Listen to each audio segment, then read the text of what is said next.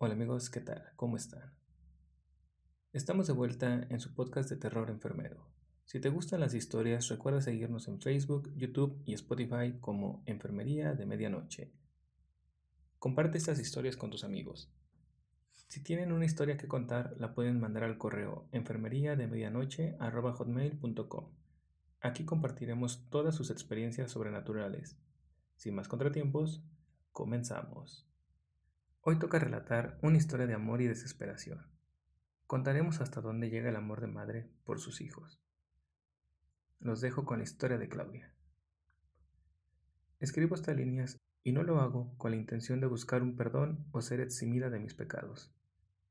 Mi objetivo es que comprendan que todo lo que hice fue por amor. A las familias que dañé, lo siento mucho. Todo comenzó en el año 2014. Me desempeñaba como enfermera en un hospital público de la ciudad de San Luis Potosí.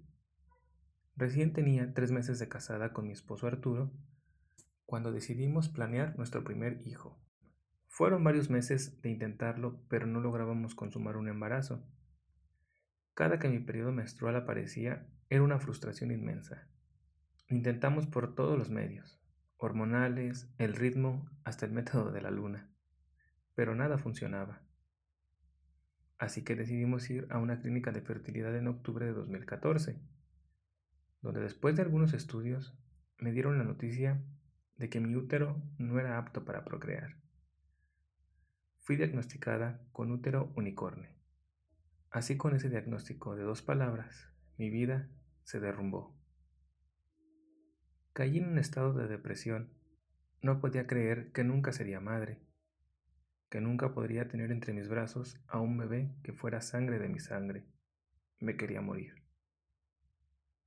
Pasó el tiempo y era la cena de Año Nuevo en casa de mis suegros.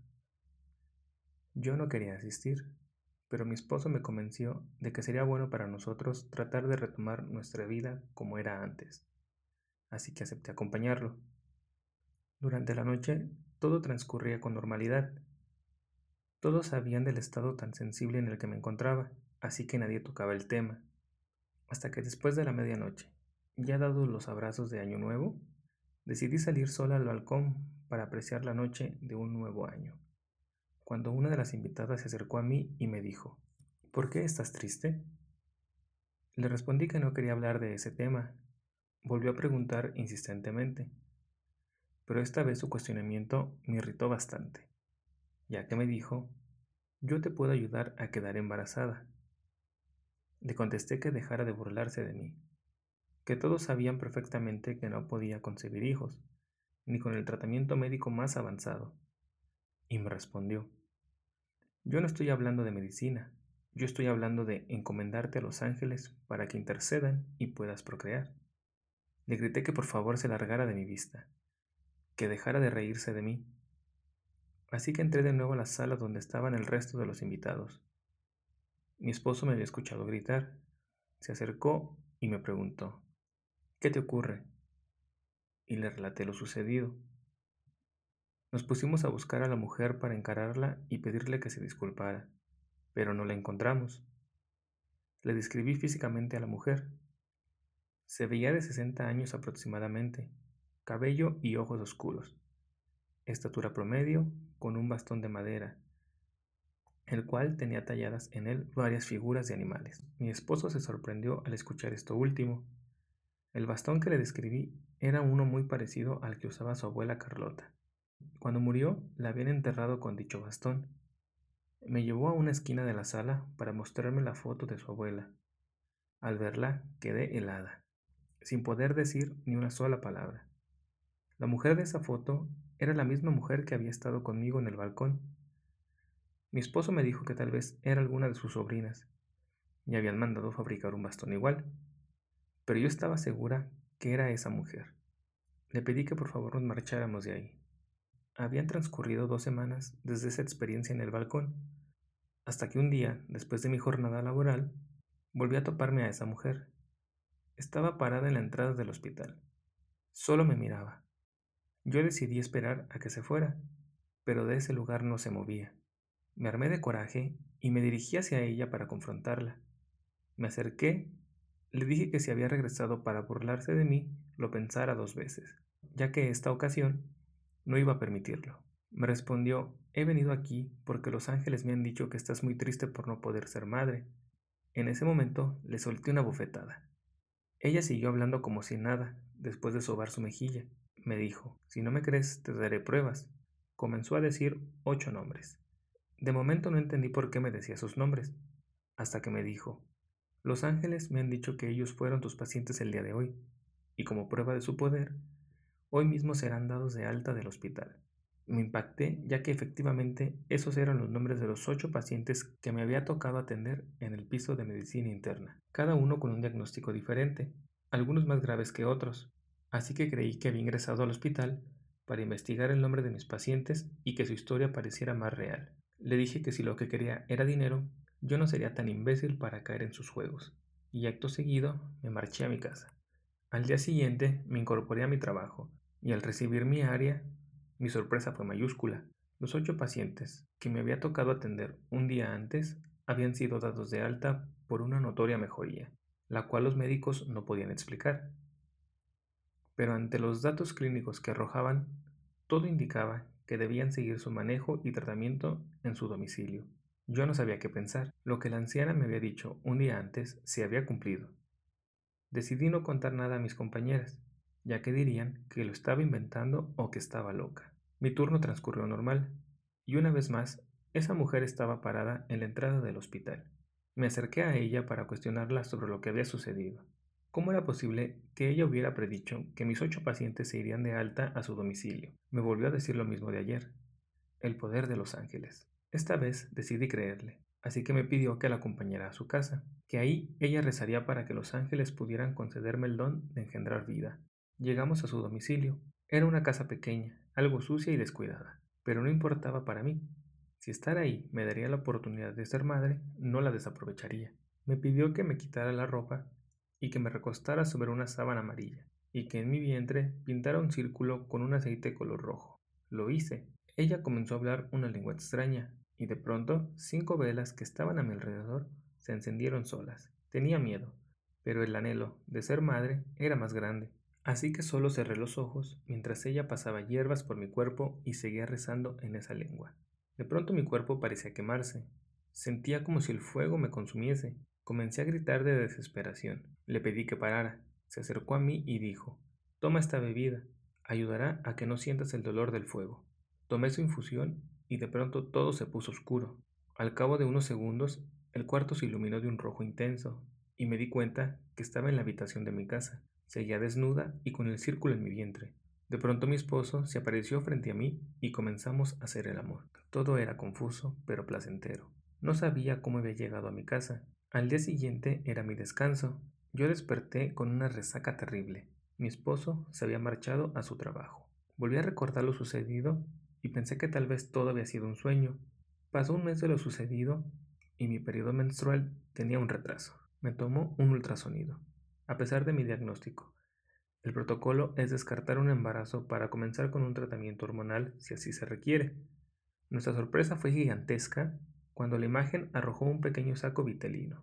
No podíamos creer lo que estábamos viendo en el monitor, así que rápidamente ordenó una prueba sanguínea de embarazo.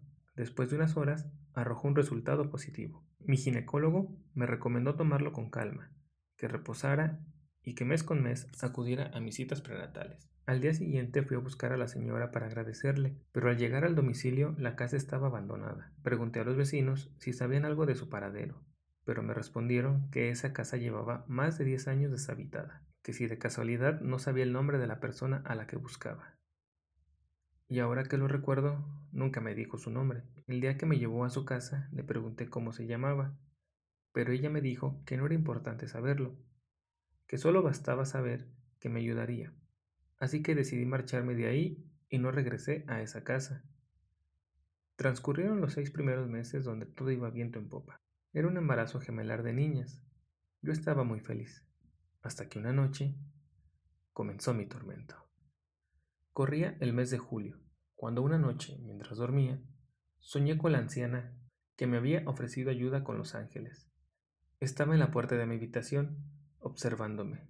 Por más que intentaba pronunciar una palabra, no emanaba sonido de mi boca.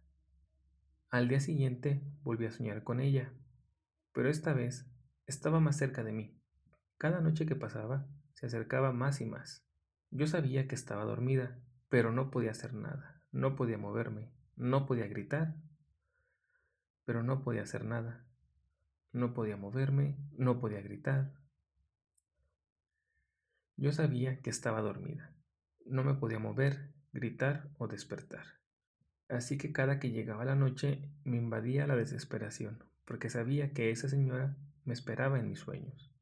Yo trataba de no dormir, pero el cansancio me vencía. Y allí estaba ella de nuevo, sola, mirándome, hasta que una noche el sueño cambió. Ahora no solo estaba ella en mis sueños, era acompañada de una silueta con forma humana, que lentamente, desde la puerta, comenzó a caminar hacia mí. Era una silueta totalmente oscura, sin cara, solo se distinguía una sonrisa roja macabra. A medida que se acercaba, comencé a sudar y a calorarme hasta volver a sentir la sensación de ser consumida por el fuego. La silueta seguía caminando, Llegó a mi lado y vi cómo sus manos se dirigían a mi vientre. Seguía sin poder moverme ni gritar, a pesar del dolor que sentía. En el instante que me tocó, desperté gritando y sudando, con una sensación de dolor en mi vientre. Mi esposo despertó asustado. Se percató que las sábanas estaban manchadas de sangre. Rápidamente me llevó a la clínica más cercana. Me realizaron una cesárea de urgencia, por una ruptura prematura de membranas. Mientras me realizaban el procedimiento quirúrgico, esa mujer estaba presente en el quirófano. Había terminado la cesárea. Yo había perdido demasiada sangre. Me transfundieron tres paquetes sanguíneos. Si mi esposo no me hubiera llevado al hospital, estaría muerta. En cuanto a mis gemelas, por su prematurez, tuvieron que ser llevadas al Areducín, ya que estaban delicadas, pero con los cuidados adecuados su pronóstico era esperanzador. Yo debía guardar reposo absoluto, así que el día que nacieron no las pude ver, y eso era lo que más me dolía. Por fin era madre y no podía estar con mis hijas. Al cabo de tres días, yo estaba en mejores condiciones, por lo que ya podía visitar a mis gemelas. Fui al área y por fin pude conocerlas. Mis ojos se llenaron de lágrimas y mi corazón sentía una gran felicidad por verlas. En ese momento decidí llamarlas luz y esperanza, porque es lo que me transmitieron al poder tocarlas. Les dije lo mucho que las amaba y que saldríamos los cuatro juntos del hospital. Les conté cuánto anhelaba ser madre y todo el amor que tenía para darles. Después de una hora, la visita terminó. Llegó la noche y con ella la visita de nueva cuenta de la anciana, pero esta vez no entre sueños. Mi esposo había salido a cenar así que me encontraba sola. Le pregunté que cómo había entrado y cómo sabía que yo estaba en este hospital.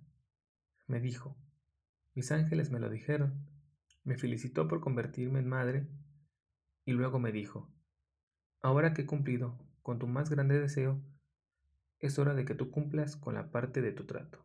Yo no sabía a lo que se refería, así que se acercó y tocó mi frente. Vinieron a mí todos los recuerdos de esa tarde que estuve en aquella casa vieja y sucia. Volví a recrear ese evento. De nueva cuenta estaba recostada y desnuda, y ella comenzó a rezar.